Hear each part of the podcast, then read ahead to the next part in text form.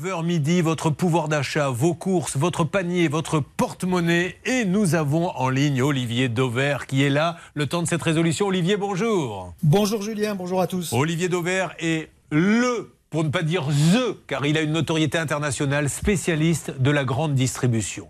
Lorsqu'un patron d'hypermarché le croise, il lui baise la main. Je l'ai vu cette scène. Les gens se prosternent devant lui. Donnez-nous de bons conseils, lui disent les grands patrons. Non, il connaît parfaitement le métier. C'est un grand consultant et il va nous aider et vous aider, vous, les auditeurs d'RTL. Alors Olivier, question du jour en ce vendredi. La grande distribution dit on va bloquer les prix pour faire face à l'inflation. Vous qui êtes parfaitement au courant de cette valse des étiquettes. Est-ce que c'est la réalité? Ben En tous les cas, ils se donnent l'image d'être des chevaliers blancs parce que euh, il faut quand même pas rêver. L'inflation, elle va pas s'arrêter à la porte des magasins parce que l'enseigne, elle aura euh, décidé. Euh, en fait, ils font tous, tous sans exception, de la communication pour nous rassurer, nous les consommateurs. et donc, par exemple, le dernier en date, c'était la semaine dernière.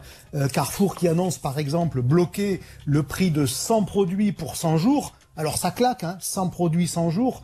Euh, bon, bah, vous imaginez quand même que 100 produits sur les 30 ou 40 000 produits qu'il y a dans un hypermarché Carrefour, c'est finalement pas beaucoup. J'ai fait le calcul, hein, Julien. Ça fait 0,3% de l'offre. Donc vous imaginez bien que c'est pas parce que vous bloquez le prix de 0,3% des produits que l'inflation, encore une fois, s'arrête à la porte des ah, magasins. Après, Olivier, c'est peut-être aussi des produits qui sont vraiment nécessaires. Donc on peut dire bravo quand même, non? Bah, Mais bien évidemment, il ne s'agit pas de dire que Carrefour fait rien, hein, pas du tout. Il s'agit de dire que c'est de la communication comme son grand concurrent Leclerc l'avait fait il y a euh, quelques semaines. Lui, il avait créé, euh, peut-être que vous en rappelez, le bouclier anti inflation. Et donc c'est 230 produits. Ben, 230 produits, ça fait très exactement 0,7% de ce que vous trouvez dans un magasin. Donc c'est juste pour vous faire comprendre que quand vous les entendez parler de lutter contre l'inflation, ils veulent surtout mettre dans la tête de consommateurs que grâce à leur activisme, euh, débridé, forçonné, vous appelez ça comme vous voulez, eh bien ils, en font, euh,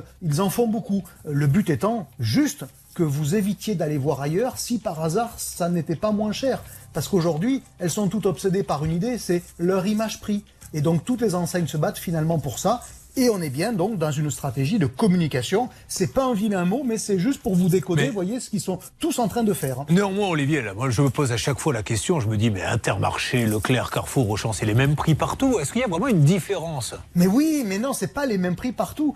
Tiens, je vais vous poser une petite devinette. Est-ce que vous savez, c'est très officiel, hein, quel est l'écart de prix qu'il y a entre l'enseigne la moins chère aujourd'hui et la plus chère. Est-ce que vous avez le, le, début du soupçon d'une idée oh, J'irais pas, pas, beaucoup, à mon avis, 2%, 3% 25%. 25%, bah, Oui, oui, et tout ça est, totalement euh, solide, robuste. Il y a des grandes sociétés d'études dont c'est le métier.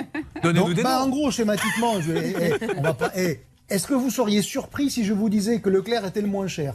Bon, et si à l'autre bout du, du, spectre, vous aviez plutôt des enseignes comme euh, Monoprix, notamment euh, euh, donc en ville Bah non, c'est assez logique. D'accord. Vous voyez, donc il y a quand même 25% d'écart, bien sûr, bien sûr, c'est énorme. Donc ça ne peut que nous inciter, nous les consommateurs, à faire gaffe. On va appeler un chat un chat. Ouais, regardez les prix, parce que finalement, il, il vous laisse à penser que tout le monde est le moins cher, mais vous savez, c'est comme la course au championnat d'Europe d'athlétisme il y a une dizaine de jours. Il y en a qu'un qui est, qui est le premier. Par contre, c'est vrai qu'ils disent tous qu'ils courent vite. Mais il y en a qu'un qui gagne la course. Ben, sur les prix, c'est la même chose. Ils ont beau tous dire qu'ils sont pas chers. Il y en a un qui est moins cher que les autres par principe. Olivier, où en est-on d'ailleurs, et ça sera ma dernière question, sur la publicité comparative Est-ce qu'aujourd'hui Leclerc a le droit de dire sur le beurre euh, président, nous sommes tant de centimes moins chers que Carrefour, tant de centimes moins chers que Auchan, etc. Si c'est le cas. Oui. Oui, et on commence à le revoir arriver parce que, évidemment, quand les enseignes se battent sur leur image prix, elles utilisent toutes les armes parce que la guerre le vaut bien. Et parmi ces armes-là, il y a la publicité comparative. C'est très encadré, hein. il faut le faire faire par un constat d'huissier, il faut que ça soit le même jour dans les deux magasins, etc., etc. Mais vous pouvez le faire et vous allez voir que ça va revenir. Euh, évidemment, quand les enseignes le font, vous imaginez qu'elles le font à leur profit et qu'elles choisissent de manière quasiment chirurgicale les produits qu'elles mettent en avant. Donc là encore, ne soyez pas naïfs. Quand vous voyez de la publicité comparative, même quand il y a une liste de produits comparés, ils ont été choisis méticuleusement pour que, évidemment, l'effet soit le plus important dans votre tête et que ça vous frappe. Donc la réponse à votre question est oui, et c'est même plutôt en train de revenir. Eh bien, merci. On applaudit Olivier Dauvert, notre spécialiste de la grande distribution.